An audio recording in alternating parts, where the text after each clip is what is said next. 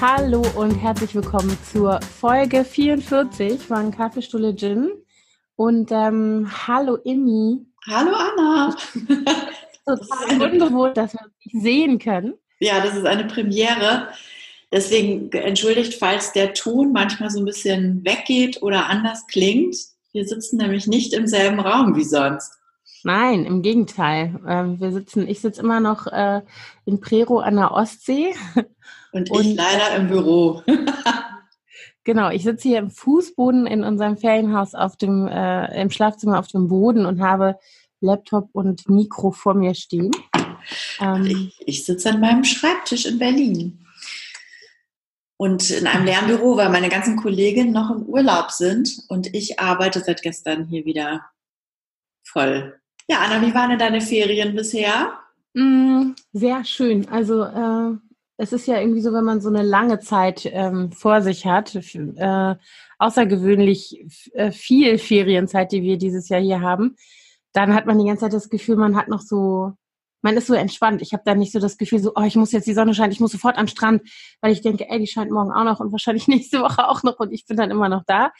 Und ähm, man hat das Gefühl, also für mich ist es so, ich habe das Gefühl, ich habe so viel Zeit für alles. Das ist sehr schön. Herrlich. Ja, das ist natürlich echt ein Luxus. Ja, total. Absolut. Also, und die Kinder sind ja hier sowieso immer, vor allem die zwei Kleinen, äh, voll beschäftigt durch die Reiterei. Und ähm, normalerweise haben wir auch immer so ein bisschen so ein Dissens, weil ich gerne was machen möchte oft und möchte irgendwie, keine Ahnung, eine Radtour in den Wald machen und an den Strand gehen und die Kinder wollen eigentlich immer nur am Stall sein.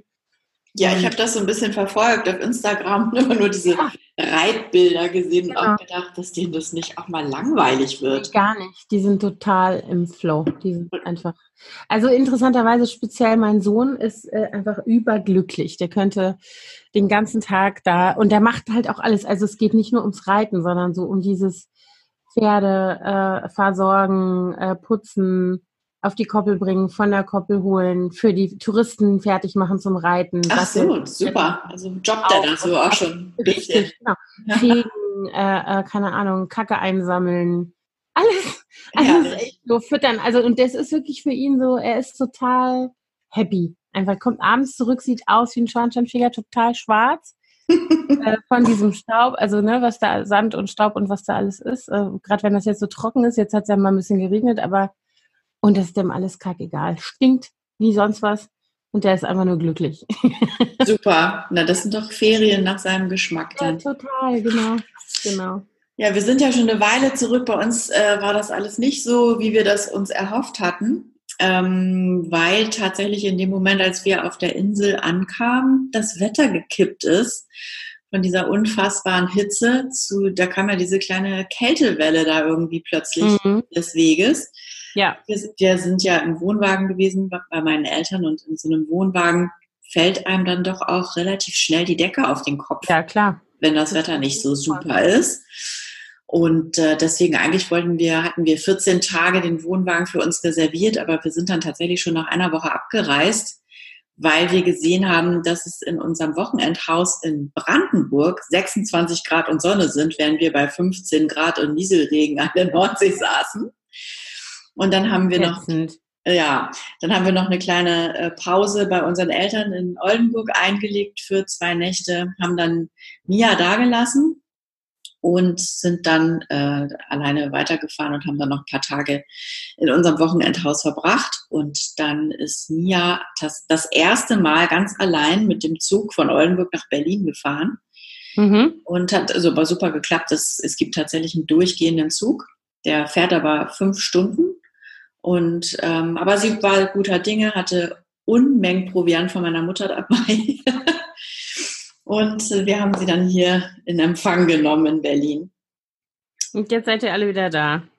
Genau, unsere Große, die war ja, die ist ja nicht mit uns zusammen unterwegs, die war auf diversen Festivals und äh, auf Kurztrips. Und die ist jetzt auch wieder hier. Also wir sind jetzt endlich wieder komplett. Mia war noch mal eine Woche in einem Camp danach mit ein paar Freundinnen letzte Woche und ist jetzt auch wieder hier. Genau, und ich war dann aber leider ähm, total ausgenockt nach unserem Urlaub, weil ich eine Gürtelrose hatte. Mm. Äh, ja, das war, da war ich auch echt überrascht. Ähm, ich kriegte plötzlich irgendwie so nach unserem Aufenthalt in unserem Wochenendhaus hatte ich so, so wie so Stiche sah das aus. Mhm. Und ich wusste ja, du hattest ja auch eine. War das letztes Jahr? Ja. Oder? Im September, ja. Genau. Und da hattest du mir das mal gezeigt, wie das aussieht. Und dann habe ich dann, also am Anfang dachte ich, wie gesagt, das sind Mückenstiche, weil wir wahnsinnig viele mhm. Mücken da haben am Wasser. Und dann waren wir aber schon längst wieder in Berlin und ich bekam dann so immer so auf einer Höhe, so an der rechten Körperseite neue Stiche jeden Tag, vermeintliche Stiche. Mhm. Und am dritten Tag habe ich dann gedacht, nee, also das ist jetzt irgendwie echt komisch und ähm, fühlte mich auch so ein bisschen schlapp. Und dann bin ich mal zur Hautärztin und die sagte dann sofort, ja, Gürtelrose, ganz klar. Und dann hat es mich auch echt so richtig umgehauen. Also ich war so fertig mit der Welt, so richtig. Mhm, ich kenne das Gefühl. Ja, genau. Wir haben ja dann auch, also für Anna ist es jetzt keine Neuigkeit, sie tut jetzt so. Nein, genau. Wir haben, wir ja. haben uns ja abgeglichen und äh, du hast es mir geschrieben, wie es dir genau. geht und so. Und ich habe das gesagt, was alle sagen, wenn man Gürtelrose hat, du musst dich schonen, das ist auch ein Stress. Also ja. Auslöser ähm, oft, beziehungsweise umgekehrt, ne? Wird durch Stress auch ausgelöst. Ich war und, natürlich total überrascht, weil ich ja eigentlich gerade aus dem Urlaub kam und die, mhm. die Hautärztin lachte dann nur und sagte, tja, manchmal ist Urlaub anstrengender als der Alltag, gerade wenn man mit Teenagern verreist. Die kannte sich wohl aus. Ja, genau. Also, aber eigentlich gut, wir hatten tatsächlich, es war ähm, unser erster Urlaub nur mit, oder wir hatten schon mal einen Kurztrip nach London, aber da ist ja so viel zu tun. Aber es war unser erster Sommerurlaub nur mit einem Kind. Und mhm. es war tatsächlich am Anfang ein bisschen äh, anstrengend, bis wir uns da mal so eingegroovt hatten. Irgendwann ging es dann, aber Mia hat sich am Anfang echt gelangweilt mit uns. Mhm. Die war auch vorher so ganz extrem hier unterwegs gewesen, jetzt so eine ganz, groß, ganz großen Freundeskreis hier in Berlin.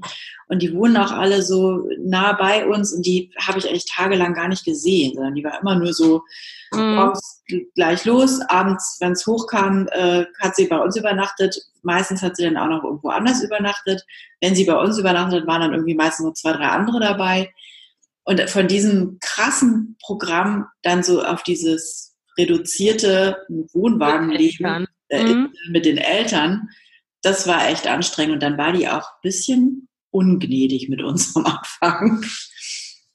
Aber es hat sich dann tatsächlich so nach drei, vier Tagen hat die sich dann auch mal so ein bisschen befreit und ein langsameres Tempo akzeptiert und dann war es sehr harmonisch und total nett eigentlich mit uns mhm. dreien da. Deswegen hast du gar nicht verstanden, wieso du eine stressbedingte Gürtelrose haben sollst. Nein, natürlich nicht. Mhm. Das ging mir aber ähnlich, als ich das kriegte, obwohl das jetzt nicht in der Ferienzeit war, aber ich habe auch überhaupt nicht ähm, weil das genau das ist, ne? Alle sagen dann, ja, das ist stressbedingt und du musst dich ausruhen und du musst langsam machen und du machst ja auch viel zu viel und so weiter. Und dann, also für mich war es auch in der Situation so, dass ich dachte, hä? Also ich habe das Gefühl, mir geht's eigentlich gut. Ich habe gar nicht irgendwie, fühle mich nicht jetzt über Gebühr äh, belastet. Äh, warum kriege ich das jetzt so? Ne? Ja, genau. Also ich war richtig ein bisschen sauer auf mich, auf, ja, meine, auf genau. mein Immunsystem. Genau, aber ich weiß nicht, ob dir das auch so ging. Aber für mich war das irgendwie so, also ich habe dann tatsächlich, also das, was du eben beschrieben hast, dass man so sich so schlapp fühlt und so weiter, das ging mir auch so. Ungefähr eine gute Woche lang, würde ich sagen. Und danach wurde es dann besser. Aber ähm, ich muss auch sagen, dass diese Zwangspause in Anführungsstrichen, äh, in der ich dann auch gemerkt habe, dass ich das auch brauche, mich hinzulegen und nicht irgendwie dauernd zu denken, ach, na ja, komm, das geht schon, das kannst du schon noch machen. So wie man durch den Alltag ja immer geht. Mhm. Dass mir das auf jeden Fall geholfen hat, ähm, ähm, mich damit mal zu befassen, was eigentlich Stress in meinem Alltag ist und was die Stressfaktoren sind genau. und ähm, ob das wirklich so eine gute Idee ist, immer so zu tun, als wäre das alles irgendwie easy going. Genau, das ging mir genauso. Also ich, ich hatte ähm, eigentlich gerade schon wieder angefangen zu arbeiten, als es bei mir losging. Ich war zwei Tage wieder im Job. Und ähm, ich bin ja selbstständig, deswegen werde ich ja im Grunde nicht krank geschrieben. Aber ich, hab, mhm. ich habe mich dann als meine eigene Chefin selber krank geschrieben. Ich habe dann noch, mhm. Also donnerstags stellte ich das fest, freitags hatte ich noch zwei Termine, da bin ich dann auch noch hingegangen. Und dann habe ich äh, zu den Leuten gesagt, so, äh, ich bin jetzt, ich schreibe mich jetzt selber krank, ich bin jetzt erstmal eine Woche nochmal weg. Mhm. Und witzigerweise, alle, die dann gehört haben, Gürtelrose, fast jeder hatte es schon mal gehabt oder kannte jemanden, der es hatte. Und alle mhm. waren dann richtig so, oh ja, machen Sie bloß langsam. Und also das war richtig angenehm, dass ich da ja. auch so auf Verständnis gestoßen bin. Ähm, nur bei meinen Kindern, also so ein bisschen, da musste ich dann irgendwann sagen, Leute, das ist wirklich ein Zeichen dafür, dass man äh, erschöpft ist und das Immunsystem angeknackst, ihr müsst mhm. ihr mich mal unterstützen. Die hatten irgendwie noch nicht so ein Verständnis davon, was ist denn das eigentlich? So eine mhm. Gürtelrose. Ähm, mein Mann, der hat mich allerdings äh, schon sehr entlastet und wir hatten dann aber leider auch noch für dieses Wochenende ein Familientreffen bei uns im Wochenendhaus äh, mhm. geplant. Den 80. Geburtstag meines Schwiegervaters haben wir da in einem kleinen Rahmen gefeiert. Aber ich habe dann echt kurz überlegt, sage ich das jetzt alles ab? Aber irgendwie tat mir das dann auch so leid. Und dann habe ich kurz entschlossen, einfach fast alle Mahlzeiten in irgendwelche Restaurants in der Nähe verlegt. Mhm. habe dann mich ans Telefon und äh, ans Internet gehen geguckt, wo können wir essen gehen und habe dann Tische reserviert und äh, alle angeschrieben, gesagt, so Leute, ihr müsst alle was mitbringen und mich unterstützen. Ich kann nicht da jetzt mhm. die ganze Zeit kochen und rumwirbeln. Ja. Und zum Glück waren die auch alle sehr verständnisvoll und haben mich auch dann entschuldigt, wenn ich mal schlapp war und mich mal für ein Stündchen hinlegen musste und mich auch sehr gut unterstützt. Das war dann ganz okay. Und ich habe das auch echt genossen, dann nochmal diese Bonuswoche, die ja dann nicht Urlaub war, sondern krankgeschrieben, aber das war, war echt gut. Das Problem ist ja immer, also ich, äh, wir haben ja jetzt im Vorfeld zu dieser äh, äh Episode heute so ein bisschen darüber gesprochen, ja, das eine ist halt irgendwie so, die, dass, dass man das Gefühl hat, man wird älter und ist weniger widerstandsfähig, ne? Ja. Also das ist ja genau das, was das Immunsystem einem dann sagt. Mhm. Und das andere ist aber auch, dass man feststellt, dass dieser ganze Alltag, den man sich so aufgebaut hat, indem man ja auch so, klar, wir beschweren uns mal und wir äh, klopfen uns gegenseitig auf die Schulter und sagen, Alter, ey, was wir immer alles machen und haha, wir Mütter und so weiter. Aber ich finde, in so einer Situation stellt man dann immer mal fest, dass man das durchaus alles nochmal komplett hinterfragen könnte. Ja. Und auch mal überlegen könnte, natürlich auch mit dem Größerwerden der Kinder, wie kann man denn eigentlich das so gestalten, dass äh, dieses Stresslevel, was man ja ganz offensichtlich hat, sozusagen ein bisschen nachhaltiger gesenkt werden kann. Ne? Ich meine, wir haben dafür keine Lösung, haben wir auch schon festgestellt. Ja. Aber wir wollten mal drüber reden. ja, genau. Also ich, ich habe auch jetzt schon zu meinen Kindern gesagt, ich möchte ganz gerne, dass wir uns diese Woche nochmal zusammensetzen. Jetzt ist ja die letzte Ferienwoche schon in Berlin. Montag geht bei uns die Schule wieder los. Bei euch noch nicht, Anna, oder? Ihr habt ja noch. Nee, bei uns noch nicht. Wir haben noch ein bisschen, wir haben ja erst am 5. Juli angefangen. Genau, das ist, weil Und Annas Kinder auf eine internationale Schule gehen, haben die andere Zeiten mhm. als wir. Aber genau. unsere müssen, genau, Mia muss am 5. wieder hin. Luzi ist ja jetzt kein Schulkind mehr. Das ist auch krass die ist, ja, die ist ja jetzt äh, ein Gap-Year-Kind. aber sie hat sich jetzt tatsächlich auch für einen Studienplatz beworben. Ich sage jetzt nochmal nicht äh, was, aber mal gucken, vielleicht äh, kriegt sie den Platz. Wir warten mal ab. Mhm. Jedenfalls habe ich auch schon zu meinen Mädels gesagt, wir müssen uns nochmal hinsetzen diese Woche und überlegen, wie wir uns ab nächster Woche organisieren. Mhm. Weil ich auch überhaupt nicht zufrieden damit war, wie das so gelaufen ist in den Wochen vor den Sommerferien weil ich, du weißt ja, ich habe wahnsinnig viel gearbeitet und dann mhm. hatte ich ab 17 Uhr immer so im Nacken sitzen, so, äh, Mist, was mache ich zum Abendessen? Mhm. Das Thema. Und wir haben schon mal vor Jahren, ich weiß eigentlich gar nicht, warum wir damit aufgehört haben, da haben wir mal so, eine, ähm, so einen Plan aufgestellt, dass jeder äh, einen Abend übernimmt. Also damals waren die Kinder noch relativ klein, deswegen haben die das dann gemeinsam gemacht. Und einen Abend oder zwei Abende ich, zwei Abende mein Mann äh, zwei Abende die Kinder und einen Abend sind wir dann entweder Pizza bestellt oder sind essen gegangen. Und dann mhm. haben wir also richtig so, ein, so einen Plan gemacht, was, wann wer zu essen macht. Die Kinder haben dann häufig auch einfach nur Abendbrot gemacht, ne? also mit Brot mhm. und Aufschnitt und so. Und das fand ich eigentlich ganz schön zu wissen, oh, ich bin heute nicht dran und ich, nur, ich habe nur zwei Abende die Woche, in denen ich dran bin. Ja, das macht auch total Sinn. Also das sind halt so die kleinen Sachen, finde ich, an denen man sehr leicht eigentlich drehen kann, denkt man. Ich finde, dass man dann immer wieder feststellt, wie stark Gewohnheiten sind, also für alle. Mhm. Ähm, und wie schnell man, finde ich, als Eltern, als Mütter in dem Fall, in die Falle läuft, zu denken oder diesen Effekt kriegt, dass man sagt, ach naja, komm, ich mach schnell, das geht schneller. Ja, das, ja, das ist mein größtes Problem. Ja. Das ist auch bei mir ein Riesenproblem, dass ich dann immer denke, ne, keine Ahnung, ich sage dann, räumt eure Wäsche weg, räumt eure Wäsche weg, räumt eure Wäsche weg. Und wenn die nach drei Tagen immer noch da steht, dann mache ich es doch, weil, weil, ja, weil es mich so stört.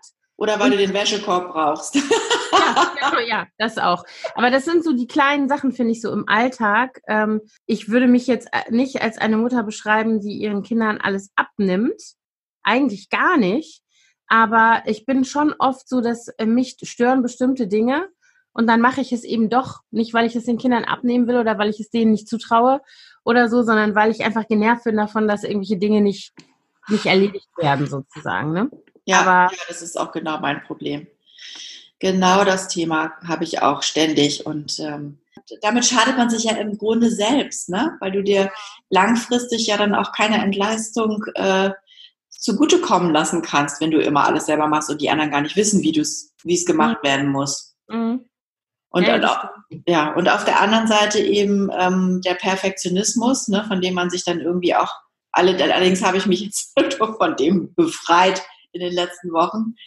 Dann steht halt der Wäscheständer da eine Woche bei uns im Wohnzimmer rum. Das ist mir dann auch wurscht. Also früher hätte ich das, als ich noch zu Hause gearbeitet habe, ähm, also von zu Hause, da dort mein Büro hatte, mhm. hätte ich das nicht ausgehalten. Aber jetzt kann ich ja weggehen. Genau. Muss mir das nicht mehr angucken. Da haben wir ja auch schon öfter drüber gesprochen. Das ist tatsächlich für mich ein großes Problem, dass ich nicht weg bin. Ja. Dass ich immer da und dass ich immer, ne, und dass ich halt auch weiß, in meiner Abwesenheit macht es auch sonst keiner. Mhm. Das finde ich auch schwierig äh, als, als Wissen, zumal es ja bei mir auch noch so ist, dass ich ja eigentlich im Alltag äh, mit den Kindern immer alleine bin und da halt auch kein Partner kommt, der dann sagt, ach, ich mache jetzt mal schnell das und das und das, sondern die Kinder und ich sind halt im Alltag alleine und müssen uns irgendwie organisieren. Und ich glaube, in ganz, ganz vielen Sachen bin ich so, also es gibt so Themen oder so Bereiche, wo ich so extrem gut loslassen kann. Also äh, keine Ahnung. Also ich bin zum Beispiel niemand, man sagt ja immer so schön dieses, ne, pick your battles, überleg dir genau, wo du deine Energie reingibst, um dich da auseinanderzusetzen oder zu streiten oder ne, irgendwas ja. durchzu, durchzubringen. Ähm, und ich bin zum Beispiel, glaube ich, eher so eine entspannte Mutter, wenn es um solche Sachen geht wie, äh, keine Ahnung, also ähm, wenn jetzt ein Kind um elf kommt und nochmal mit mir reden muss, dann bin ich in der Regel diejenige, die sagt, ey klar, komm rein, hier, komm in mein Bett, wir reden. Also so dieses oder dieses können wir vom Fernseher essen mal oder können wir auf dem Fußboden essen oder können wir, was weiß ich, können wir uns heute eine Pizza bestellen oder so. Das sind halt oft dann die Sachen, wo ich sage, ja klar, das ist mir jetzt wurscht. Da, da, da bestehe ich jetzt nicht drauf, dass wir jeden Abend irgendwie eine äh, ausgewogene, vollwertige Mahlzeit, die noch auch nicht das Klima belastet, auf an der frischen Luft einnehmen oder irgendwie so. so. Das, das sind dann so Sachen. Aber bei anderen Dingen bin ich eben eher, äh, fällt mir das wesentlich schwerer, da loszulassen. So, also ich finde zum Beispiel, wenn meine Kinder mit irgendwelchen dreckigen und oder auch je nachdem, was es ist, ungebügelten Sachen in der Gegend rumlaufen, das stört mich einfach. Das will ich nicht. Das ist so für mich so ein Zeichen von Vernachlässigung. So, weißt du, so, das, ja da bin ich, das kommt nicht, kann ich nicht. Also so, das ist sowas, da bin ich total, äh, weiß auch nicht, warum ich da geprägt bin so. Ja, was ich zum Beispiel nicht ab kann, ist, wenn die Küche so schmuddelig, ja, dreckig ist. Also, also das ist auch so ein Thema, was wir gerade, was ich jeden Tag wieder der ganzen Bagage da predige. Wenn die hier irgendwas gemacht hat, dann tut's auch nicht weh, wenn man dann auch mal einen Lappen nimmt und einmal die Arbeitsfläche abwischt. Aber die sehen das einfach gar nicht. Nee, die sehen das nicht nehmen die nicht wahr. Oder was auch bei uns gerne so gemacht wird, ist mit klebrigen Händen dann irgendeinen Schrank oder einen Kühlschrank öffnen. Und wenn ich den dann aufmache, dann habe ich so einen klebrigen Griff. Dann drehe ich immer so, ah! Mhm. Ich bin ja immer, ich heiße übrigens hier im Urlaub bei meinen Kindern schon die ganze Zeit der Sandnazi, weil ich nicht ertragen kann, wenn die mit ihren sandigen ja. Sachen Schuhen, äh, also nicht Schuhen, Füßen, Klamotten, Handtüchern und so, hier das ganze Haus zusanden, als würde man irgendwo in der Düne wohnen. Und deswegen kam am Wochenende immer der Freund von der Großen hier mit hin und den kennen wir ja jetzt auch noch gar nicht so gut. Aber da kann ich halt auch keine Rücksicht drauf nehmen. Ich habe dann immer gesagt, so, pass auf, ich bin der Sandnazi, Schuhe aus. Handtuch wird draußen ausgeschüttelt und wenn ihr nicht spurt, müsst ihr auch vor der Tür blank ziehen, dann gehen die Hosen runter. weißt, und ja, weißt du, hier durch. Genau, weil das Problem, genau, das ist nämlich das Problem. Ja, aber mich stört das gar nicht. Sag ich, ja, aber mich stört das. Und der Sand ist überall einfach innerhalb von Augenblicken, ja, weil das ja auch sowas ist, dass dann jeder schön mit den Füßen überall hinschleppt und ins Bett und keine Ahnung. Und da bin ich, also wie gesagt, da bin ich der Sandnazi wir hatten äh, jetzt auch, als Mia zurückkam, die, die war ja dann eine Woche im Camp und das war am See südlich von Berlin und da gab es auch einen richtigen Strand. Und mhm. Die hat gestern endlich, nachdem ich sie tagelang drum gebeten habe, mal ihren Koffer ausgepackt. Und jetzt ist auch so, wenn man barfuß von ihrem Zimmer über den Flur ins Bad läuft, alles sandig. Mhm. Da habe ich auch mich heute Morgen schon drüber aufgeregt, dass ich dann so frisch geduscht mhm. in so eine Sandspur reingekommen bin. Das ist auch super. Aber ich habe dann auch gedacht, egal, Donnerstag kommt die Putzfrau, ich habe jetzt keinen Bock mehr, diesen Stress zu machen. Aber ja, und ich glaube, da, da muss man dann wirklich ähm, sich zurückhalten und sagen, so, ich lasse das jetzt einfach so. Und ähm, zum Beispiel die Putzfrau, das ist so eine Sache, die, die, äh, das finde ich immer so herrlich zu wissen, dass donnerstags immer jemand kommt, der, der mich einmal mhm.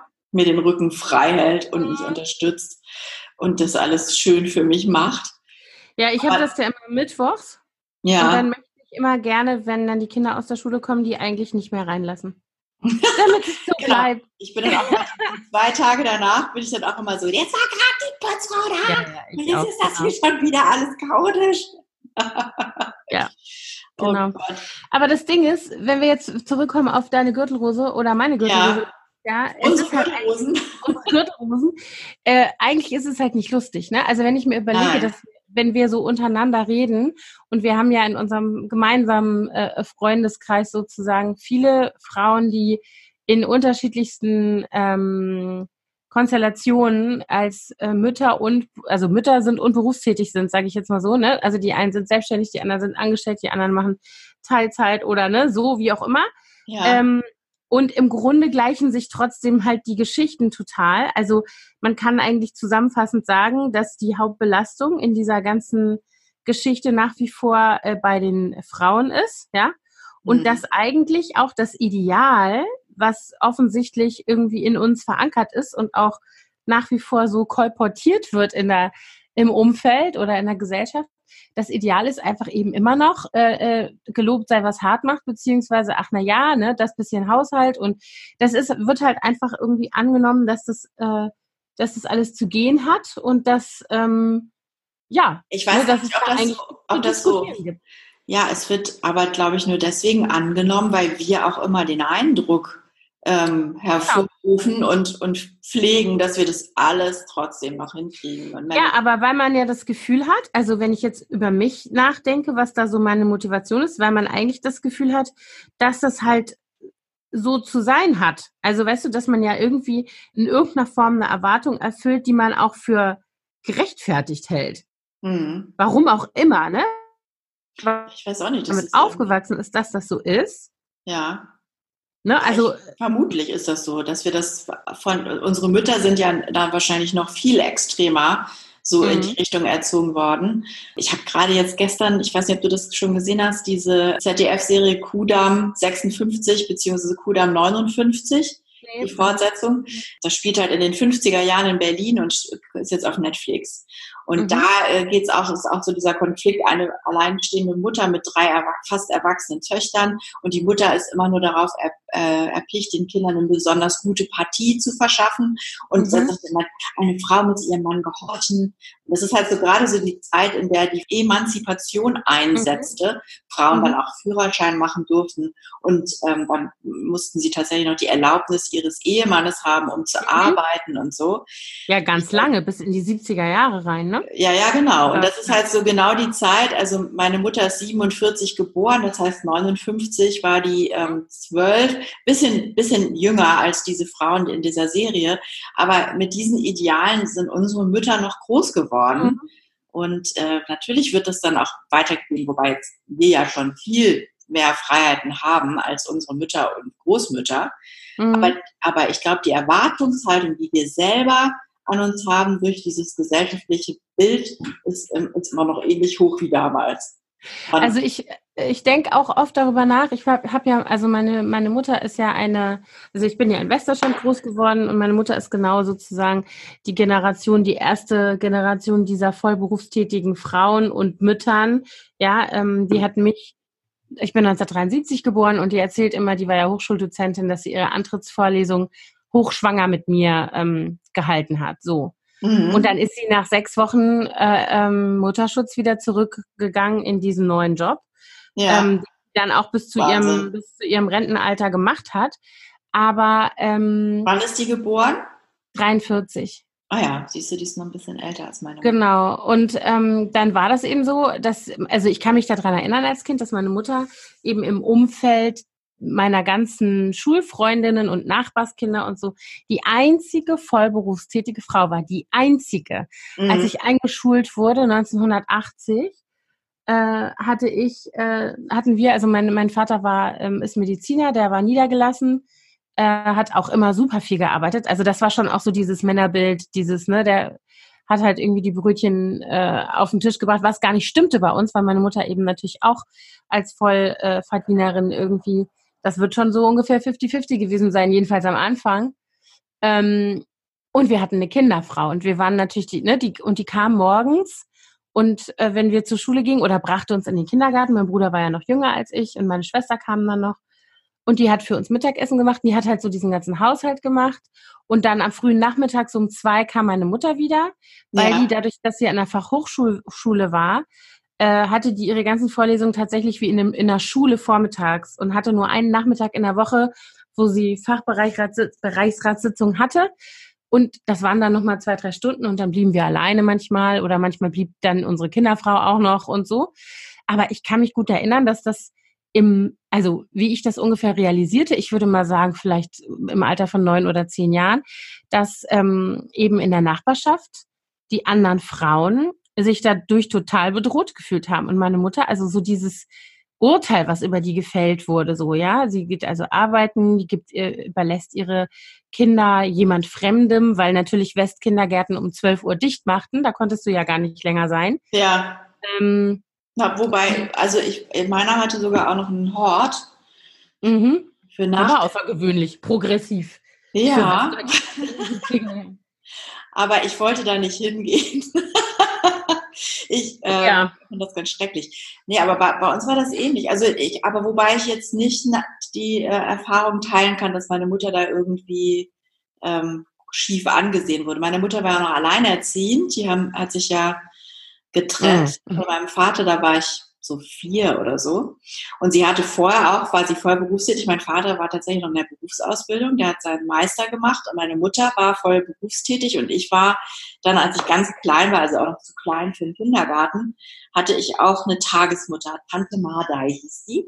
Da wurde ich morgens mhm. acht und ähm, als, als mein Vater sich dann selbstständig gemacht hat ähm, mit seinem ersten Laden, da hat dann meine Mutter, da war ich dann so Kindergartenalter. Und dann bin ich aber am Anfang auch danach noch in den Hort gegangen, habe da Mittag gegessen und meine Mutter, die ja Lehrerin war, hat mich dann nach ihrer sechsten Stunde abgeholt. Und äh, irgendwann, als ich dann größer war, wollte ich da aber nicht mehr hin. Ich bin dann, glaube ich, so die erste, zweite Klasse sogar auch noch nach der Schule in den Kindergarten in den Hort gegangen. Mhm. Irgendwann war ich dann aber zu groß dafür und habe dann gesagt, nee, ich will das nicht mehr. Mhm. Ich will, ich gehe dann lieber nach Hause. Und meine Mutter kam ja dann immer so um halb, ja, so zwei, halb drei kam die nach Hause. Weil die eben auch, ähnlich wie deine, dadurch, dass sie Lehrerin war, halbtags gearbeitet. Mhm. Und die hatte natürlich auch immer die ganzen Schulferien frei. Das war natürlich auch super. Ja, das war bei uns äh, dann so halb überschneidend, obwohl ich mich nicht erinnern kann, dass wir da jemals irgendwelche größeren Schwierigkeiten gehabt hätten. Also meine Mutter hatte lange vorlesungsfreie Zeit im Sommer auf jeden Fall. Mhm. Aber ein ander, zu anderen Zeiten, wenn wir Ferien hatten, halt nicht. Ne? Also Herbstferien zum Beispiel oder so, nie. Ja. Natürlich, da fing bei der gerade das Semester an. Aber wenn man sich ja mal so überlegt, wenn dann irgendwas passiert ist, ja, wenn meine Mutter krank war oder ich krank war, dann ist nicht etwa mein Vater eingesprungen. Meine Eltern lebten mhm. ja zu der Zeit schon getrennt und hat mich dann äh, genommen, sondern ich wurde dann zu meiner Oma geschickt. Ja. Ne, die, die also bei uns war dann halt immer die Kinderfrau da, ne? Aber das war, das ist natürlich genauso. Und interessanterweise, also meine Schwiegermutter, genau, das wollte ich nämlich eben sagen, meine Schwiegermutter, äh, mein, mein Mann stammt ja aus Leipzig und die hat ja diese ganze Phase mit berufstätige Mutter sein und so in der DDR erlebt, wo ja eigentlich die Infrastruktur wesentlich besser war. Mhm. Also wo es halt Krippenplätze schon gab von Anfang an und so. Aber dieses Ideal, um darauf zurückzukommen, dass man aber als gute Mutter oder gute Hausfrau oder wie auch immer diese ganzen Dinge zum Beispiel im Haushalt alle selber machen muss, weil man sonst nämlich nicht vollwertig diesen, diesen Standard oder diese Erwartungen erfüllt, das hat die ganz krass gehabt. Also ich kann mich, oder hat sie vielleicht auch immer noch, ich kann mich erinnern, dass wir als ich die kennenlernte, war die ja auch noch voll berufstätig, also lange Jahre. Die ist noch mal fünf Jahre jünger als meine Mutter. Die ist niedergelassene Zahnärztin gewesen, hatte also einen Fulltime-Job mit ihrer Praxis als Selbstständige mit einer Verantwortung für, ich weiß nicht, wie viele Mitarbeiterinnen die hatte. Mhm. Fünf, sechs, eine Auszubildende, keine Ahnung was alles, ja. Und ähm, zwei äh, Teenager-Söhne und ein Haushalt und dann später ihre alten Eltern, um die sie sich gekümmert hat. Und zu der Zeit hatten wir schon ein Kind und mein Schwager und seine Frau auch. Und dann hat sie auch noch immer dieses Enkelkind zwischendurch genommen. Wahnsinn. Und da war die so am Akku teilweise, dann ging es dir richtig schlecht. Und dann habe ich immer zu ihr gesagt, warum hast du denn nicht, also bitte, dann gönn dir doch eine Putzfrau oder ähm, outsource doch bitte diese Einkauferei für, also sie hat dann immer die alten Eltern noch, ähm, denen, also die wohnten damals noch alleine. Für die gemacht. Genau, aber die hat dann nicht etwa gesagt, okay, ich fahre einmal die Woche einkaufen, dann bringe ich denen das und das und das mit, sondern die hat die abgeholt und dann wurde zu den Läden gefahren, wo die vorher immer alleine einkaufen hingegangen sind, damit die das genauso, die zum Metzger, da zum Bäcker, da in unseren Lieblingssupermarkt und die und die Getränke und so weiter. Und dann habe ich immer gesagt, warum machst du denn nicht, bitte beauftrage doch irgendeinen blöden Getränkelieferanten, der denen einen Kasten Wasser und was auch immer die wollen, hochschleppt in ihre Wohnung und dann bitte einmal die Woche eine Putzfrau und so. Aber das war so schwer für die. Ja. Ich habe das damals nicht verstanden, also in der Situation selber. Und ich habe dann auch gesagt, jetzt sag doch bitte, dass das, ne, dass hier unser Neffe das kann, dann kann der halt jetzt mal nicht übernachten diese Woche, nur noch alle zwei Wochen oder keine Ahnung, also irgendeine Form von Entlastung. Und ähm, ich hatte das Gefühl, das war für sie fast, also es war unmöglich, das umzusetzen, also diesen von mir gut gemeinten einfachen Rat, ja, ja weil sie, nicht, oder? ja, weil diese Vorstellung, dass sie jetzt damit sozusagen zugibt, dass sie das nicht schafft, dass sie das nicht hinkriegt alleine, das war, ist ja, ja. Oder auch zu sagen, das werde ich, das werde ich auch nie vergessen. Da haben wir mal irgendwie zu irgendeiner Familienfeier ein Kuchenbuffet zusammengestellt. Mit jeder sollte was mitbringen. Ich weiß nicht mehr, was der Anlass war. Und ähm, dann fingen sie an zu backen und so weiter. Und man muss dazu sagen, dass sie sensationell äh, backtechnisch sensationell ist. Also nie, niemandes Kuchen sind besser, so ungefähr. Aber ähm, dann hat, war die halt so total unter Stress und dann habe ich gesagt, ey, kauf doch einen Scheißkuchen. Also es muss ja kein Das geht doch nicht. Nein, das Anna. geht nicht, genau. Also weil ich gesagt habe, ich habe dann auch irgendwie, weißt du, wenn ich im Stress bin ähm, und muss irgendwo noch einen Kuchen beisteuern in der Schule oder so, das ist ja ganz oft so, dann mache ich eine Backmischung. Du Anna, aber das, das fällt, muss ich ganz sagen, das habe ich Dann auch. Dann ist es eben so. Das äh, ist mir auch ganz lange schwer gefallen, total schwer gefallen, das abzulegen. Ja. Das, da hatte ich auch diesen aber Anspruch an mich. Weißt du, weiß ich auch nicht, Bescheid. Dabei zum Beispiel in Amerika, wenn ich da einen selbstgebackenen Kuchen mitgebracht habe, da sind die alle durchgedreht. Die sind ja immer einfach in den, in den Supermarkt und haben so einen Zwölferpack Donuts oder, mhm. oder Cupcakes fertige gekauft und wenn ich dann mit meinem Apfelkuchen Tante Hertha aufkreuze, also, oh my God, homemade German Apple Pie. Ja. ja, genau. Also, aber ich verstehe halt nicht im Grunde, und das ist ja die Frage, die wir uns heute stellen oder ich mir stelle, wenn ich jetzt zum Beispiel an meine Schwiegermutter denke und an mein Unverständnis damals, ich meine, das ist 15 Jahre her oder so, ne? Mhm. Dass ich dachte, mein Gott, kann die Frau sich nicht helfen lassen? Kann die sich nicht das Leben leichter machen? Was soll denn das? Und jetzt bin ich, ich bin nicht in derselben Situation, aber ich bin in einer Situation, in der ich das eher nachvollziehen kann, wie man gefangen ist in so einer, ähm, wie soll ich mal sagen, das eine ist ja das Bild, was man von sich selber hat, dass man alles schafft, dass das alles schon geht, dass Der man nicht sagt, nein, ja. das schaffe ich nicht, genau, das kann ich nicht, das will ich nicht, das wird mir zu viel oder so. Ähm, und auf der anderen Seite die Vorstellung, dass andere Menschen an dieser in Anführungsstrichen Unfähigkeit irgendein Urteil festmachen. Irgendwie ja. sowas muss es ja sein. Ja, ich also, weiß auch nicht, ob man das dann so viel daraus zieht, dass die Leute sagen, boah, das ist aber so lecker, was du hier gebacken hast. Also wir hatten ja jetzt auch dieses Familienfest und normalerweise hätte ich natürlich auch einen Geburtstagskuchen gebacken. Mhm. Und ähm, dann hat meine Schwägerin gesagt, weißt du was, wir kaufen immer so einen äh, Tiefkühl äh, Pflaumenkuchen, den ich total lecker finde. Den bringe ich jetzt einfach mit, dann musst du nicht backen. Und, mhm. ähm, und es war trotzdem genauso nett und total lecker. Ja. Und es, es, ist auch nichts passiert. Keiner ist Brot vom Tisch gekippt, weil ich nicht selber gebacken hatte. Ja, ja, ja. Also ich verstehe das auch. Also ich, ich bin, ich frage mich gerade so die ganze Zeit, ne, was ist das? Also ich stelle ja immer wieder fest, dass ähm, ich für mich, ich kann das jetzt nicht verallgemeinern, aber ich weiß nicht, ob es nicht vielleicht tatsächlich irgend so ein Punkt oder so sowas ist, was man vielleicht doch auf dem Minimallevel verallgemeinern kann ähm, ich stelle ja immer wieder fest, dass ich immer denke oder das Gefühl habe, wenn ich irgendwas nicht schaffe, selbst wenn ich krank werde oder so, dass ich es aus irgendeinem Grund selber schuld bin. Weißt du, was ich meine? Ich habe so Schuldgefühle. Also ich habe so dieses Gefühl, dass ich ja, ja, so, nicht geschafft und so. Und auch so dieses Gefühl, dass ich, wenn ich jetzt selbst in den Ferien, wenn ich morgens, ne, die Kinder gehen um halb elf zum Reiten, da, selbst da habe ich das Gefühl, ich muss aufstehen, ich muss denen Frühstück machen, das muss auch ein richtiges Frühstück sein, bis ich mal an den Punkt angekommen bin, irgendwann zu sagen, äh, okay, hier, Schale Müsli ist mir egal. Weißt du so? Ja. Also statt hier aber das ist so zu stehen und zu sagen, jetzt steht auf, eine halbe Stunde früher, vollkommen, vollkommen bescheuert eigentlich, statt mich mit meinem Kaffee ins Bett zu legen und noch eine, eine, ein Kapitel Krimi zu lesen oder so, weil ich halt auch Ferien habe, bin ich immer noch die Servicemaschine. Das ist ja meine Bezeichnung für mich selber immer mhm. äh, bezüglich meiner, äh, also in Bezug auf meine Kinder. Und das ist auf der einen Seite sowohl ein Vorwurf oft, wenn ich sage, ich bin nicht eure Servicemaschine, und auf der anderen Seite merke ich, dass ich es aber doch bin. Und ich hasse das, aber es ist irgendwie offensichtlich ein Teil von mir. Weißt du, was ich meine? Geworden. Ja, ja. ja und ist, ähm, es ist irgendwie, es ist irgendwie so. gespenstisch. Also so dieses, wieso ist das was, was so, äh, was so mächtig ist? Ne? Also ich meine, ich muss dazu sagen, ich habe in Anführungsstrichen in dem Kontext auch noch das Pech, äh, Pech in Anführungsstrichen, mit einem Mann verheiratet zu sein, der auch eine Servicemaschine ist, auf eine andere Art und Weise als ich, aber der eben auch sich sehr, sehr schwer damit tut, sich so, also so loszulassen und ähm, einfach mal keine Erwartung zu erfüllen. So, ne? Ja. Ich glaube, das ist was, was sich bei uns beiden so ungut verstärkt. Also ungut im Sinne das, von. Ja, nee, das ist bei uns überhaupt gar nicht so. okay. Weil ich bewundere meinen Mann wirklich sehr. Der kann sich, äh, der ist ja so ein Typ, der, wenn der so ein Projekt hat, dann lebt er nur für dieses Projekt.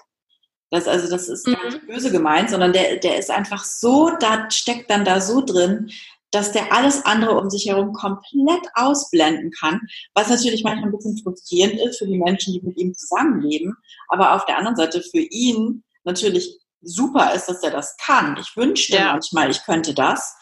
Und der sagt dann auch immer, ja, wieso, was passiert denn, wenn ich jetzt das, das andere erstmal liegen lasse? Das ist doch nicht schlimm. Also der ist da auch, der hat so ein dickes Fell was das mhm. angeht, weil er dann wirklich nur seine Mission ist, dann dieses Projekt.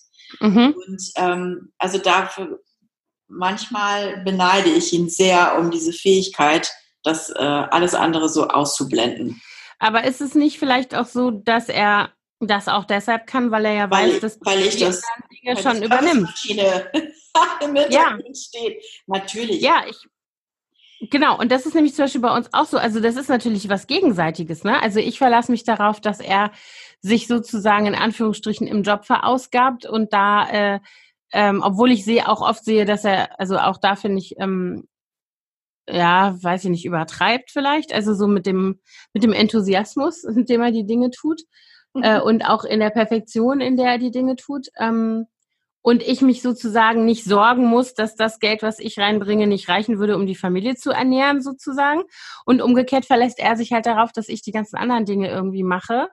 Ja. Und auf der einen Seite ist das ein fairer Deal, also irgendwie, und das ist ja auch nichts, was jetzt so zufällig so gekommen ist, sondern das ist ja was, was wir gemeinsam irgendwie so angezettelt haben, als wir eine Familie gegründet haben. Ja, ja, so ähnlich ist ähm, uns auch. Aber ich äh, ähm, auf der anderen Seite denke ich eben ganz oft, ja, also das mit diesem Projekt durchziehen und alles andere ausblenden, das kenne ich auch. Hier, ähm, und ich weiß nicht, also ich weiß nicht, wie das bei euch ist, aber bei uns ist es tatsächlich halt auch so, dass mehr und mehr, je älter die Kinder werden, halt die Situation eintritt, dass ich natürlich für alle Themen zuständig bin, die jetzt irgendwie keine Ahnung, ne? Also irgendwelche Problemchen, die einer hat, Sorgen, die einer hat, äh, Ängste, ja, gut, die einer hat und so weiter. Das wird alles bei mir adressiert. Ja gut, du bist aber ja auch äh, meistens dann nur die einzige Ansprechpartnerin, ja, genau. weil dein Mann nicht da ist. Ja, aber selbst wenn er da ist, ist das dann natürlich so, das wollte ich sagen, weil sich das natürlich verselbstständigt, weißt du? Klar, also viele ne? Themen besprechen die Mädchen auch ausschließlich mit mir, also was so Freundschaften und so mhm. emotionale mhm. Themen angeht, sowieso meistens. Mhm. Aber ansonsten kann ich eigentlich nicht sagen, also weil dadurch, dass äh, mein Mann ja von zu Hause arbeitet mhm. und auch tagsüber häufig der einzige Erwachsene in der Wohnung ist, ist er schon, auch wird er da schon von seinen Mädels in die Pflicht genommen, auch wenn ihm das nicht immer passt. aber, aber das ist für die Beziehung ist es super, für die, ja, also total. finde ich. Was ich jetzt übrigens echt mir angewöhnt habe und was ich, was, wo ich überrascht war, wie gut das funktioniert ist. Ich bin äh, oft Früher habe ich einfach immer so rumgemeckert. Keiner hilft mir, alles muss ich alleine machen, weißt du, dieses mm. Nörgeln. Und ähm, ich mache das jetzt nicht mehr so pauschal, sondern ich sage dann einfach wirklich, wenn ich Hilfe brauche, ganz konkret, kannst du mal das und das jetzt machen? Also jetzt auch zu meinem Mann zum Beispiel. Ich werde nämlich ein längeres Gespräch darüber und der hat gesagt, ich, ich helfe dir ja gerne, aber ich, ich sehe die Dinge eben nicht. Du musst mir dann schon sagen, was ich machen soll mich stört das ja im Zweifel gar nicht, dass hier irgendwas rumliegt oder irgendwas mhm. gemacht werden muss. Sag es mir einfach und wenn ich wenn ich gerade Zeit habe, dann mache ich das auch. Und das ist auch wirklich so. Also ich habe noch nicht einmal erlebt, dass er gesagt hat, oh nee, ich habe keinen Bock drauf. Sondern der macht dann mhm. das wirklich immer sofort und man muss dann vielleicht einfach wirklich mal sich angewöhnen, Sachen zu delegieren und zu sagen, kannst mhm. du jetzt mal die Zucchini schneiden und du jetzt schon mal den Tisch decken, statt einfach immer nur so pauschal zu sagen, kann mir mal einer helfen? Mhm. Also, also ich glaube, ich, ich habe auch so ein bisschen das Gefühl, ähm, dass wir auf jeden Fall natürlich irgendwie so ein Oldschool von Feministinnen verachtetes äh, Modell leben in unserer Ehe und ihr auch, ja, äh, mhm. in dem äh, die Aufgaben so in Anführungsstrichen klassisch verteilt sind. Ähm, und wenn ich dann immer lese, also das aber Ideal ich, haben uns das ja so ausgesucht. Ja, genau, ja, das stimmt. Das, ich meine, genau, das stimmt, das stimmt. Aber ich denke dann immer so, also wenn du jetzt zum Beispiel diese, ähm, weil du gerade gesagt hast, wenn du sagst, dass er dir helfen soll, ne, dann bist du ja schon voll in diesem äh, Thema drin, dass natürlich in einer gleichberechtigten, äh, in Anführungsstrichen jetzt hier Elternfraktion sozusagen, ähm, man das nicht als helfen bezeichnen würde, sondern eben als eine Verantwortung, die man teilt. So, weißt du, was ja, ich meine? Klar. Und ich bin da auch immer so ein bisschen, ich komme auch immer so, ich renne da so gegen diese Ideale. Und das ist der nächste Punkt, finde ich, über den man reden muss, wenn man darüber spricht, dass man Stress hat. Was sind eigentlich so die Erwartungshaltungen drumherum? Ne? Weil eine davon ist ja auch, du musst ähm, emanzipiert sein, du musst selbstständig sein, du musst unabhängig sein, du musst äh, deinen Partner in die Pflicht nehmen oder beziehungsweise am besten suchst du dir einen, der das von selber äh, alles genauso sieht und genauso macht und dann, ähm, weißt du so, also das kommt mhm. ja noch alles dazu. Ich finde diese, ich hatte gerade vor einigen Tagen einen Insta-Post gemacht über Imperative, die mich so mhm. nerven. Ähm, wo es eigentlich jetzt nicht um solche Themen ging, also nicht um Stress oder so, aber ich finde, das hängt zusammen es ging ja eigentlich so um Achtsamkeit, aber das sind ja auch Erwartungshaltungen um einen rum, die einem Stress machen, ja. Du musst dich gesund halten, du musst dich bewegen, du musst dich gesund ernähren. Seit neuestem musst du dich auch nachhaltig ernähren. Ich habe heute wieder in irgendeinem Insta-Post. Und Reisen auch nachhaltig. Genau, äh, genau. Ich habe nämlich heute in einem Insta-Post äh, von jemand anders geantwortet, dass wir ein E-Auto fahren, sofort springen die ganzen äh, auf mich drauf und sagen, ja, aber E-Autos sind ja auch ganz böse. Wo ich dann denke, genau, man kann einfach nur noch, also man kann. Lieber Diesel. Genau, besser, viel besser. Verbrennungsmotor, äh, Knaller, sollte man auf jeden Fall unbedingt beibehalten, weil die Batterien sind im E-Auto wirklich, also Ganz der Weltuntergang. Böse. Und ich finde eben diese ganzen, alles, was sich um uns rum zu so einer, zu so einem Ideal davon aufbaut, äh, wie man sein Leben zu leben hätte oder wie man zu sein hätte oder was. Also, ne, du sollst äh, was ich eben gesagt habe, also in Bezug, in Bezug auf so eine Frauenrolle, du musst emanzipiert sein und unabhängig und so weiter. Du musst deinen Körper lieben. Du musst, äh, du musst dich gegen irgendwelche komischen äh, Body-Standards stellen, du musst nachhaltig sein, du musst, wenn es um die Kinder geht, du musst bindungsorientiert sein, du musst vegan sein, du musst gesund sein, du musst alles dafür tun, dass du gesund bist, du musst Sport machen, du musst dich, weißt du, so, das ist so ein riesen... Ja. Genau, und ich habe ja so eigentlich, das sagt zwar keiner mehr laut, aber eigentlich musst du auch dünn sein und gut aussehen und jung aussehen. Ja. Das darf man nicht mehr sagen, aber das gehört auf jeden Fall auch dazu, ganz klar. Aber das sind so diese Sachen, wo ich dann ganz oft denke, ähm, also ich komme dann ganz oft an so einen Punkt, ich krieg so ein, äh, ich schlafe so ab, ich höre das und lese das alles und denke, leck mich doch am Arsch. Ich bin's eh nicht. Also weißt du, so ist es, ist mir egal. Ich kann es halt nur so gut, wie ich es kann. Äh, äh, damit muss ich leben und alle anderen dann halt auch. Ähm, aber ich aber glaube, ich, das ist auch so eine, ähm, ein Luxus des Alters, dass man dann irgendwann sagt, okay, ich werde einfach nicht mehr all das schaffen, was, was man machen könnte, weil mhm. ich, also ich will es auch gar nicht, aber ich kann es auch gar nicht schaffen mhm. alles. Also ich, ich, ich wollte nur darauf hinaus, weil ich eben gesagt habe, Schuldgefühle. Ich glaube, das sind eben auch alles Dinge, die die Schuldgefühle verstärken können. Weißt du, so. Also nicht zwangsläufig, ja. aber es braucht auch sehr viel Energie, sich dagegen irgendwie zu positionieren und immer zu sagen, nee, ich muss das nicht, nein, ich brauche das nicht, keine Ahnung, ne? Also, äh, ähm, und es gibt ja immer von allem zwei Seiten. Die einen sagen, äh, ich ähm, liebe meinen Körper, wie er ist und ich brauche mich nicht irgendwelchen Schönheitsnormen zu unterwerfen und der andere sagt, äh, ich kann meinen Körper aber nicht so lieben, wie er ist und deswegen nehme ich Hyaluronsäure oder ich äh, lege mich unter das Messer und dann ist das ja auch eine Entscheidung, die jemand trifft und die für ihn irgendwie aus welchen Gründen auch immer möglicherweise die richtige ist, weißt du? Mhm. Und das, ich finde, das, das ist auch alles was, was einen Stress macht. Also so dieses sich positionieren, sich irgendwie einsortieren und so weiter. Und ähm, das alles in einem Alter, wo man eigentlich denkt, man sollte jetzt langsam irgendwie mal wissen, wie man so ist und was man so gut findet und was man auch so, äh, in, was tatsächlich eine realistische Einschätzung sozusagen angeht der eigenen Person und Kapazitäten. Ja, es ist aber auch ein bisschen eine Gratwanderung zwischen was macht mir Stress und was mhm. fordert mhm. mich. Also ich meine, äh, oder ne, man mhm. es ist auch eigentlich auch gut, wenn man sich Ziele setzt und sich selber so ein bisschen ähm, pusht, gewisse Sachen zu schaffen.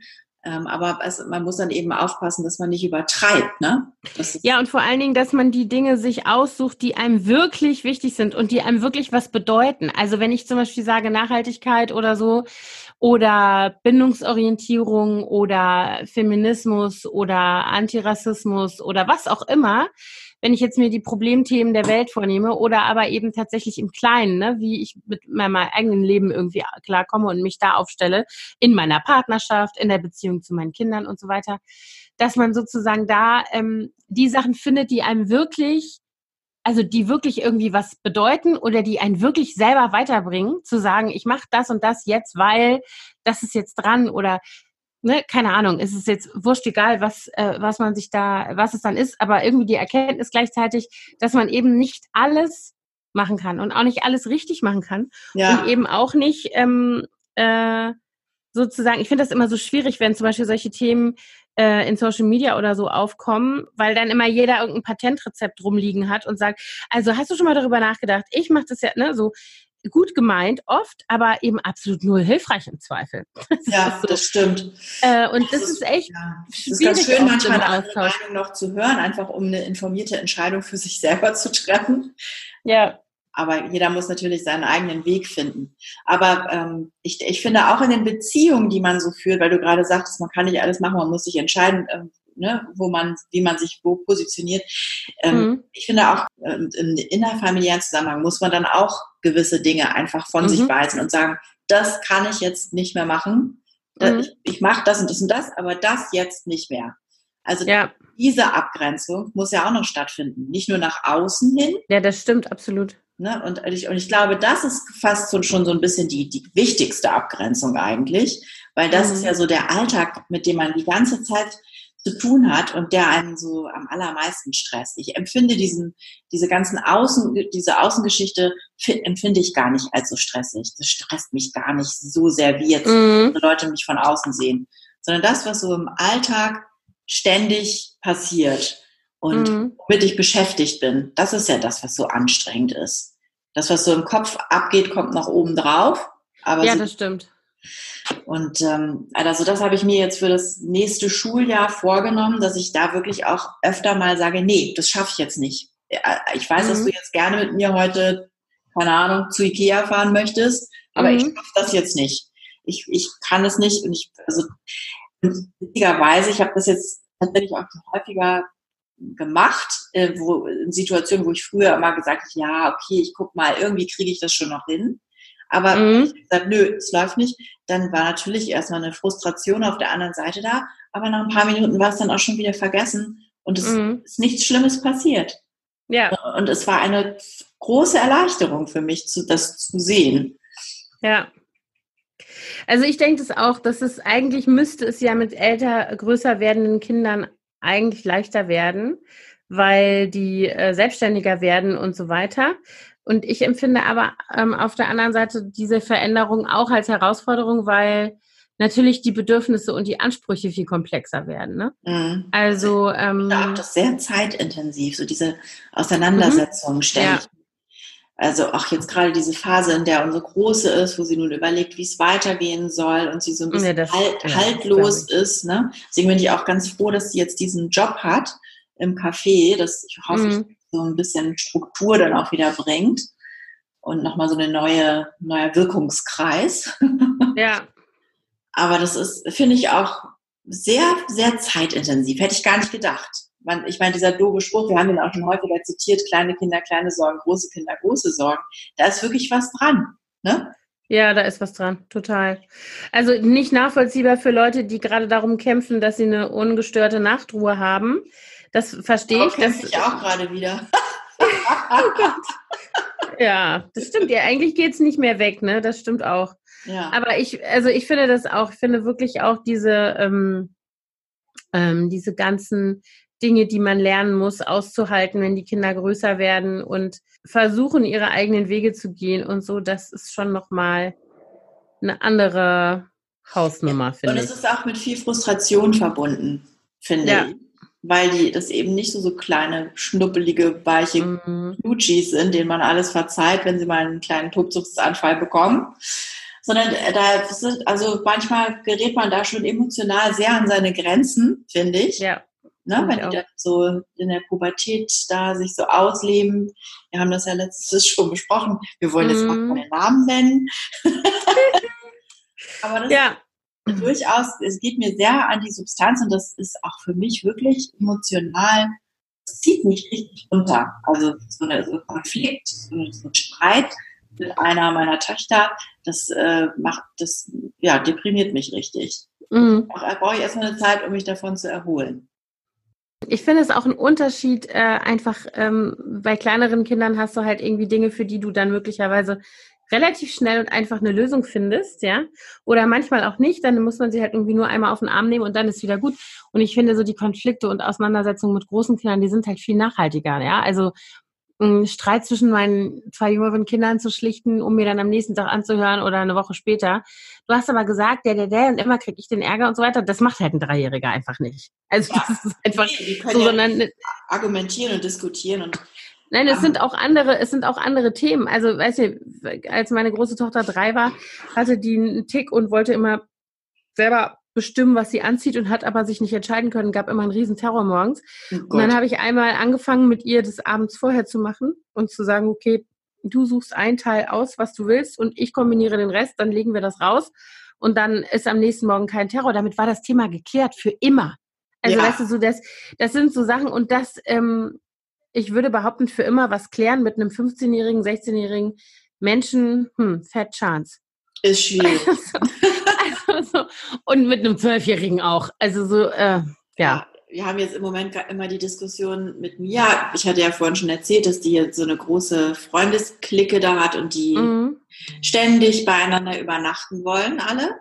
Mhm. Ich möchte eigentlich, dadurch, dass ja nächste Woche Montag die Schule wieder beginnt, hatte ich mir eigentlich vorgenommen, diese Woche wieder so ein bisschen darauf zu achten, dass sie zeitig ins Bett kommt und zu einer vernünftigeren Zeit morgens mhm. aufsteht, dass es so richtig krass wird am Montag. Und jetzt geht es aber natürlich, alle kommen jetzt wieder aus dem Urlaub zurück und dann muss ständig irgendwo übernachtet werden. Und jetzt feilschen wir, dann habe ich immer schon gesagt, okay, wenn du irgendwo übernachtest, dann möchte ich aber, dass du in der Nacht danach bei uns schläfst und auch ohne, dass jemand hier übernachtet. Und dann ist natürlich ständig so, ja, jetzt sind die alle bei sowieso und alle dürfen da übernachten, nur ich nicht. Und jeden mm. Tag habe ich ja diese Diskussionen. das ist so anstrengend. Und es ist, ein, es ist eine Endlosschleife eigentlich. Ja, ne? es hört nie auf. Es geht nee, es hört nicht auf. weiter. Selbst wenn ich zum Beispiel zu unserem Sohn, selbst wenn ich zu dem sage, hör mal, du kennst mich jetzt dein Leben lang, habe ich schon jemals, wenn ich einmal zu was Nein gesagt habe und nur weil du mich dann danach eine Stunde voll quengelst, dann gesagt, ah nee, habe ich mir anders überlegt, okay doch, ist noch nie vorgekommen. Wird auch das nicht passieren. Good, good for you, Anna, weil ich bin da nämlich nicht so konsequent. Doch, ich total. Ich lasse mich da leider äh, tatsächlich manchmal belabern, vor allen Dingen auch von der Kleinen, weil die so hartnäckig ist. Die Große, die hat dann häufig gesagt, na gut, okay, dann eben nicht. Aber die Kleine, die hat so einen Willen.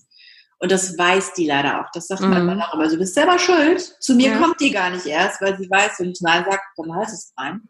Genau. Das ist sozusagen ein heimgemachtes Problem bei mir. Es tut mir leid, dir das jetzt so zu sagen, aber glaube ich auch. Ja.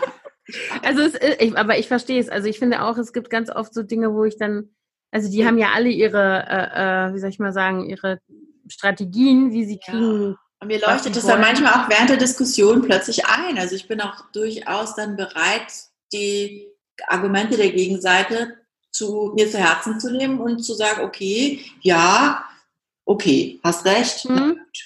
Aber das dann. Das ist ja was anderes. Das finde ich, ist, sollte man immer machen. Also man sollte das immer irgendwie eine, halt nicht 50 Mal hintereinander. Also, ja. man irgendwann so, also jedenfalls, das geht mir so. Und ich für, muss auch sagen, viele, für viele Leute ist es ja so, dass sie äh, ähm, dass es für sie leichter ist, nachzugeben und dann zu sagen, naja gut, dann mach halt so ungefähr, weil dann hat man seine Ruhe.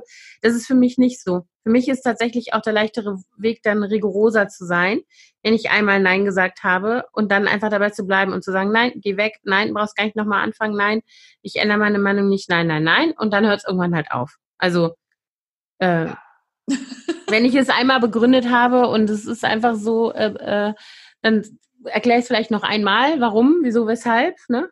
Dann kommt noch 25 Mal, das ist voll unfair und dann ist gut. Ja, ja, es passiert dann eigentlich nichts Schlimmes, außer dass sie ein bisschen mucksch sind. Ne? Ja, ja. Aber ja. langfristig ist es, glaube ich, wirklich besser, wenn man da so konsequent ist, weil man sich damit einfach viele Diskussionen erspart. Ne? Ja, also Nee, ich finde, also ich finde jetzt, meine Kinder diskutieren durchaus sehr viel mit mir, aber und fangen auch immer wieder an, aber ich sage ja auch immer, ich bin äh, offen für, also überzeugt mich. Das ist ja schon auch ein Grundsatz, so dass ich sage, okay, wenn du jetzt ein gutes Argument hast oder so, dann, ne? So, ja. aber wenn nicht, dann halt nicht. Also dann ist es so. Dann versuch's halt gerne das nächste Mal wieder. Eben, ich lade dich hiermit ein, es nochmal zu versuchen beim nächsten Mal. Ob ich dann Ja sage, sage weiß ich noch nicht. Das erinnert mich daran, das erinnert mich daran, dass äh, mein Sohn gerade versucht hat, ein Snapchat-Konto zu eröffnen, weil er im App Store gesehen hat, dass da steht, also äh, freigegeben ab 12. Uh. Äh, aber das stimmt gar nicht. Also die AGBs von Snapchat sagen 13, ähm, aber der App Store sagt 12, weil es 13 nicht gibt bei denen. Bei denen gibt es nur 12 und dann wieder 16. Also äh, haben die diese ganzen Apps zum Download schon ab 12 freigegeben. Und mein Sohn hat sich halt irgendwie voll gefreut und hat sich Snapchat runtergeladen und wollte sich ein Profil anlegen. Und dann hat er natürlich sein Geburtsdatum eingegeben und dann meldete dann halt Snapchat zurück, äh, du bist leider noch zu jung für diese App, aber schön, dass du es versucht hast. und dann dachte ich mir so, geil. Das Aber wie süß, dass er dann brav sein, äh, sein echtes Geburtsdatum eingibt. Er hätte ja, ja weil er dachte, ja, weil, er halt dachte ne, weil er halt dachte, der, der, der äh, App Store hat ihm das schon richtig gesagt, dass es ab zwölf ist sozusagen. Ne? Ja. Was aber nicht so war, fand er dann war richtig frustriert. Ja, aber wir müssen mal eigentlich wieder zu unserem ja. Hauptthema zurückkommen. Ich habe, ich witzigerweise, wir hatten ja unsere lieben Freundin Jette, die äh, mhm. das vierte Baby bekommen hat. Alles Liebe, Jette, auch hier nochmal. Ja, genau. Und der hattest du ja ähm, in, im Auftrag von uns drei Freundinnen sozusagen nee, ähm, ein schönes Päckchen zusammengestellt. Mhm. Und da hatte sie gestern in ihrer Insta-Story geschrieben, dass es das Päckchen ist, wo wohl am meisten für sie selber drin ist und nicht fürs Baby und mhm. sich darüber sehr freute. Da hatte ich ihr noch geschrieben, äh, du weißt doch, wie das ist. Es ist wie im Flugzeug. Man muss erst sich selber versorgen, damit man dann alle anderen versorgen kann. Ne? So wie mit der Luftmaske, mit der, mhm. mit der Atemmaske, die im Flugzeug runterfällt. Mhm. Und dann lachte sie und trieb so, ja, ja, stimmt, das habe ich noch gar nicht gesehen, aber es stimmt natürlich eigentlich. Mhm. Ich glaube, das ist eben auch ähm, das, was wir häufig vergessen, wir, wir Frauen und wir Mütter, dass wenn wir selber nicht für uns sorgen, dass es im Zweifel niemand anderes macht und wir dann auch als Folge davon nicht mehr so gut für die anderen sorgen können, für die wir so gerne sorgen. Ich glaube, das ist auch so ein Grund, warum ich meine Hebamme so geliebt habe, als ich äh, die zwei Kleinen, die die Geburten bei den beiden Kleinen und die Wochenbetten gemacht hat, ähm, weil die sich so um mich gekümmert hat. Das war die Person, die zu mir kam, um nach mir zu schauen. Natürlich hat die auch nach dem Baby geschaut und hat auch, aber weißt du, nach dem Baby habe ich selber geschaut. Wenn ich gesehen hätte, dass da was gewesen wäre, dann wäre ich damit zum Arzt gegangen. So, also weißt du, so das war so, aber jemand, der kommt und der guckt und der guckt, ob ich zurechtkomme. Und die sagt, mach nicht so viel, hab nicht ja, so viel. Ja, und keine Ahnung, ne? Einfach mal so, mach mal deiner Frau einen Tee äh, oder mach mal der Mama einen Tee, als ich dann ne, schon größere Kinder hatte und dann da bei mir am Bett gesessen hat und geguckt hat, ob die Gebärmutter sich zurückbildet und ob die Narbe verheilt und irgendwie, ne, so, ach, und kommst du denn zurecht und das Stillen, ach ja, und so. Und es war so. Das fand dieses, ich auch ganz toll ja. ja, dieses, dass jemand kommt, der sich um dich kümmert, das war äh, total toll und schön. Und dieses Gefühl, dass das, ähm, dass das jetzt gerade der Fokus ist. Und ich glaube, also das hört sich so komisch an, wenn ich es jetzt so laut ausspreche, fällt mir gerade auf. Also irgendwie finde ich, hört sich das komisch an.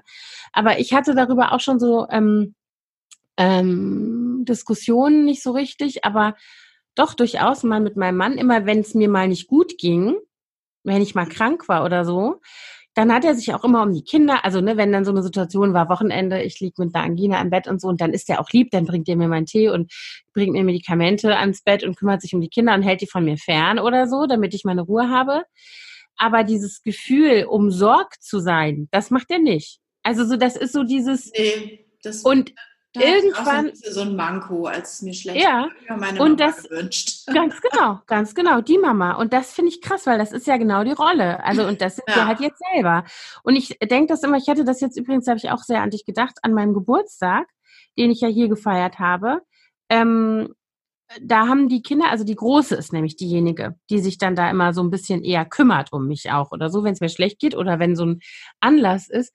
Die hatte dann irgendwie ähm, eingekauft und gebacken und also hatte sich natürlich auch einen komplizierten Kuchen rausgesucht, leider. Das dauerte dann ewig und ging dann auch nicht so, wie sie wollte.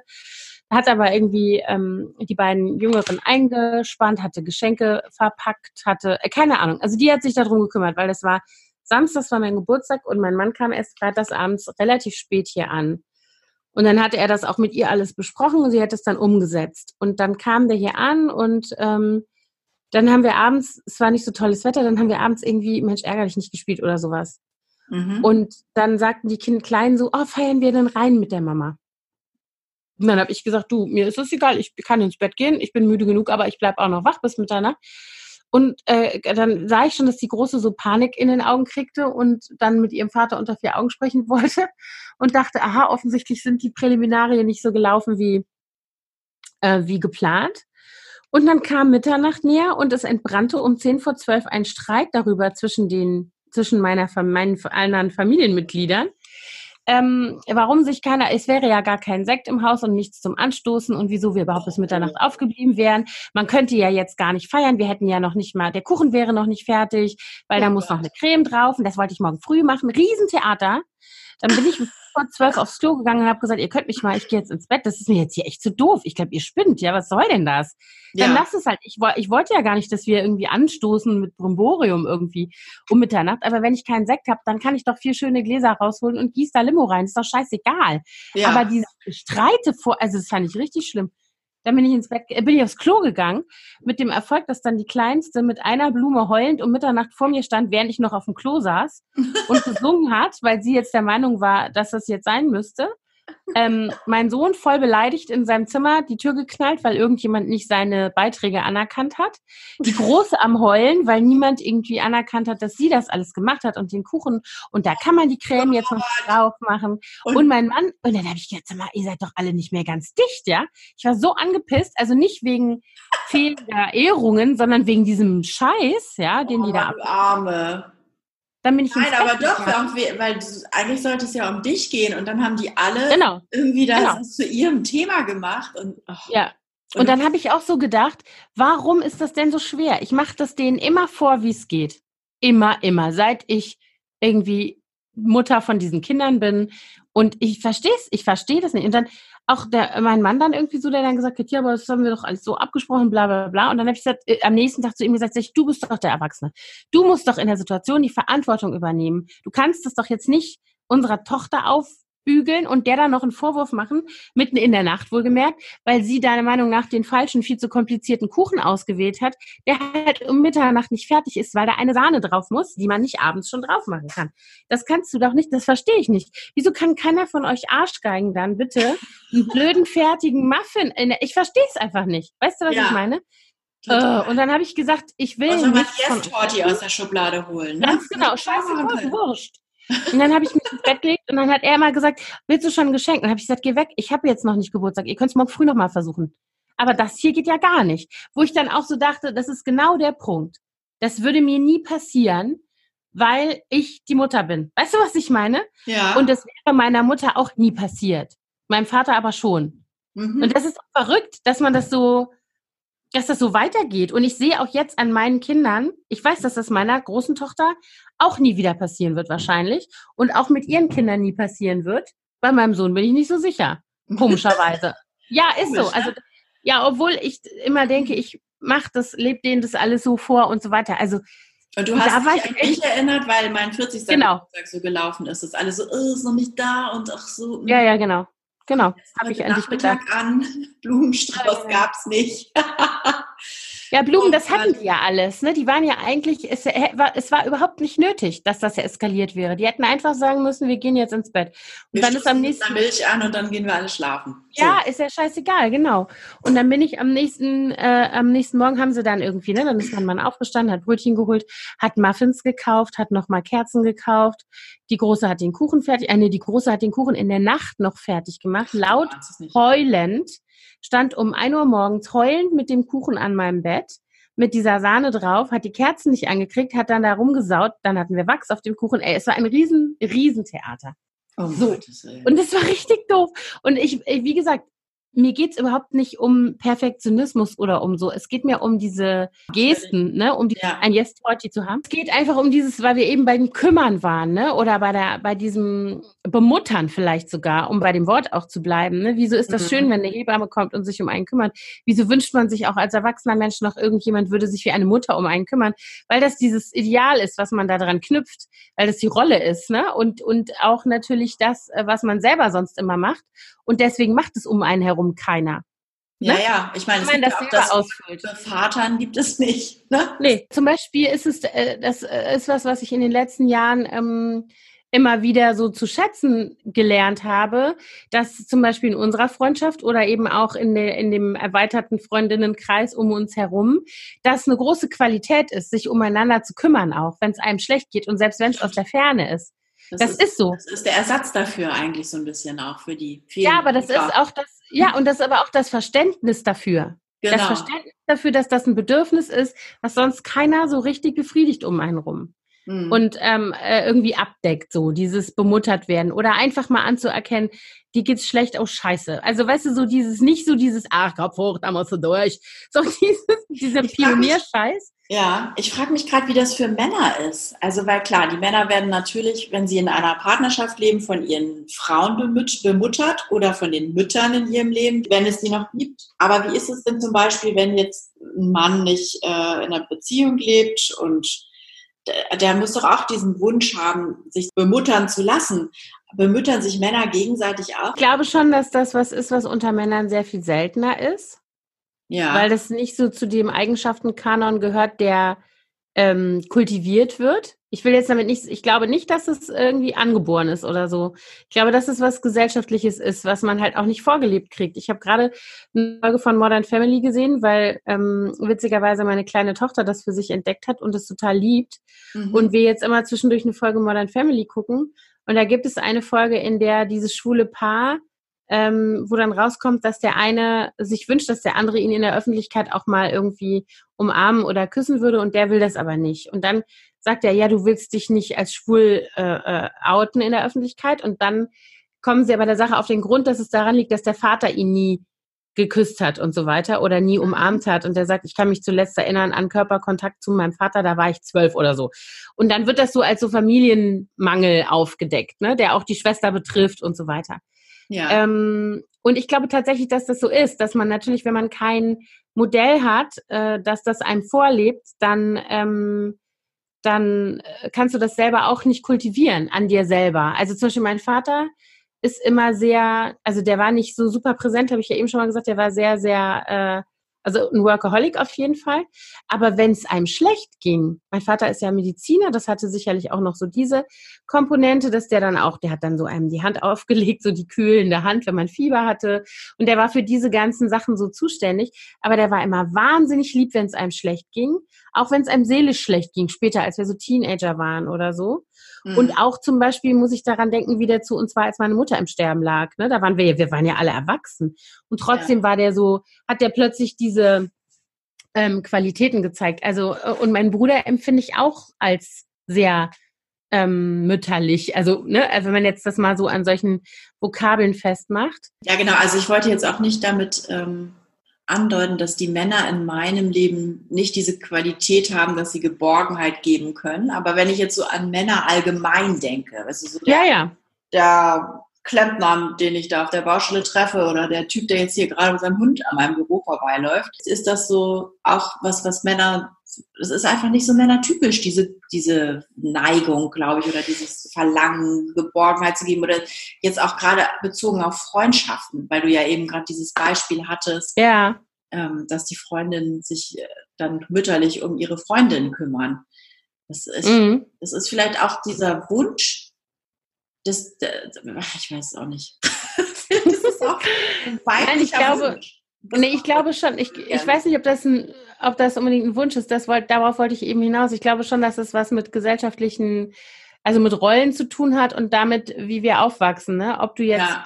in einer Gesellschaft aufwächst, in der das als Qualität auch bei Männern sozusagen bewertet wird und dann wird es auch kultiviert, weil es nämlich, und das ist, glaube ich, bei Frauen tatsächlich so, ne, dass du ja für das, was du an, ich sage jetzt mal, Kümmerqualitäten im familiären Umfeld oder sonst auch irgendwie zeigst, äh, ja auch Anerkennung kriegst, beziehungsweise dass es halt eine Erwartungshaltung ist, die existiert an, an Frauen mhm. und an Männer eben nicht. Und ich glaube schon, dass es was ist, was gesellschaftlich begründet ist, weißt du?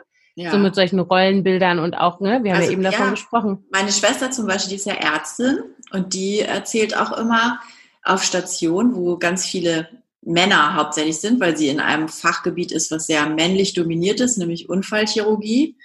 Ähm, da ist es dann auch ganz klassisch so, dass sie die einzige ist, die dann gewisse Dinge, zum Beispiel im Personalraum, ja, da äh, ist dann irgendwie alles muddelig und wer kümmert sich darum, dass es aufgeräumt wird oder dass es nett aussieht oder dass der mhm. neue Kaffee gekocht wird oder so. Das ist immer sie. Oder auch so doofe Sachen auf Station, die anfallen, die aber eher so nervige Tätigkeiten sind, die nicht, äh, wofür man jetzt keinen akademischen Abschluss braucht. Das machen die dann einfach nicht und sagen dann, kannst du das mal machen? Und äh, das ist ja, und es landet dann eben häufig bei ihr oder ihrer Kollegin, weil die sich eben da in der Pflicht fühlen, dass es gemacht wird, und, aber die Männer machen es einfach nicht. aber ich glaube, also meine Schwester ist ja auch Ärztin ähm, äh, und ich glaube, alles immer, was ich davon höre, was Hierarchien und so angeht, das ist nirgends so altmodisch und schrecklich und undurchdringlich, äh, vielleicht noch bei der Bundeswehr, als in solchen Kliniken. Das ist schrecklich. Ja, das also sein. was ich da immer alles so höre, das ist wirklich haarsträubend. Also, na gut, anderes Thema. Ich glaube, wir müssen jetzt mal. Ja, wir müssen jetzt dieses fernmündliche Experiment, was mir sehr viel Spaß gemacht hat, ja, obwohl ich dich nicht sehen kann. Obwohl ähm, wir viel, viele Baustellen äh, aufgemacht haben, aber keine so richtig abgeschlossen haben. aber ja, aber ich finde das immer ganz gut, wenn man über die Sachen auch einfach mal so redet, ne? Und die mal irgendwie so laut denkt. Genau. Und, und, und, wie immer sind natürlich alle Hörerinnen dazu aufgerufen und auch die Hörer, äh, mal zu sagen, wie ihnen das geht und ähm, ob sie das so empfinden wie wir. Und das würde mich sehr oder würde uns sehr interessieren. Und als Abschluss mit Gürtelrose ist nicht zu spaßen. Legt euch hin, wenn ihr das habt. Nee, genau. sehr schön, Frau Doktor. ja, genau. Mal kurz. Auf Wiedersehen. Tschüss. Tschüss.